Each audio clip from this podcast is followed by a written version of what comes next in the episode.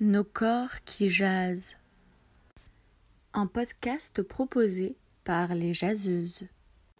Donc en fait, hein, j'ai plus peur d'être reconnue que du virus.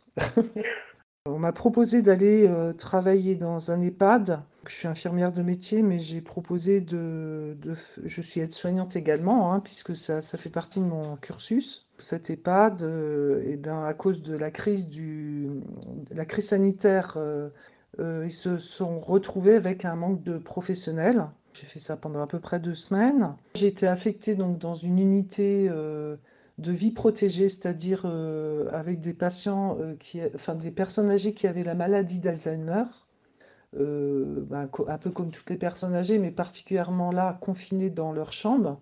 La des premiers jours, j'aurais bien, j'avais bien envie d'arrêter, mais je ne sais pas comment dire, mais c'est un peu comme le devoir, quoi. Je suis obligée de continuer, même si c'est dur. Voilà. Après, il y a aussi euh, le fait que mon père soit en EHPAD, donc c'est compliqué. C'était compliqué pour moi, mais je le savais, hein, de toute façon, euh, que, ça allait pas, que ça allait être un méli-mélo dans ma tête. Tous les gestes que je faisais, euh, c'est ce qui est fait à mon père. Donc, je, me disais, ces pauvres gens qui sont en fin de vie, on peut pas, il faut soi-disant pas leur parler. Bah, moi, je leur parlais.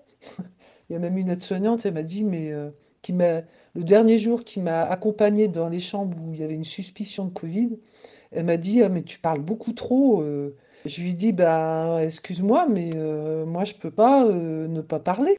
Je suis contente d'avoir arrêté. Je peux dire que pendant les deux semaines, bah, je, je, voyais, je me couchais le soir, même quand moi je me lavais. Puisque tu vois, on fait des. L'aide-soignante, elle fait, contrairement à l'infirmière, elle fait des gestes très intimes. Euh, dans le corps de l'autre, en fait, très très intime. Elle fait manger, elle change, elle lave. Ben, je, moi, quand je me, voilà, quand je me lavais, j'avais les images des, autres personnes âgées. C'est très bizarre, en fait. Voilà. C'est pas forcément très agréable. Et euh, donc, euh, ouais, j'étais un peu imprégnée de ça, quand même. Voilà. Mais maintenant que c'est fini, non, moi je, suis soulagée que ça soit que ça soit arrêté, que j'ai pu faire ça. Euh, le métier qu'elles font, c'est un métier, euh, c'est un métier terrible. Euh, elles sont pas assez nombreuses. C'est évident, je veux dire. si elles veulent être dans la douceur, dans la relation humaine, et que le corps de l'autre, ça soit pas qu'un objet, il faut absolument qu'elles soient nombreuses. S'il y a besoin, je leur ferai.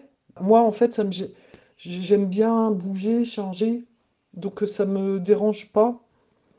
Euh, voilà. Après, peut-être que dans ce cas, cas-là, si je retourne en EHPAD, je demanderai, je ferai peut-être un renfort infirmière, parce que c'est très fatigant en plus euh, physiquement. Voilà. Donc euh, et puis je, je sens que j'ai pas. Il faut les faire manger. On a un temps limité.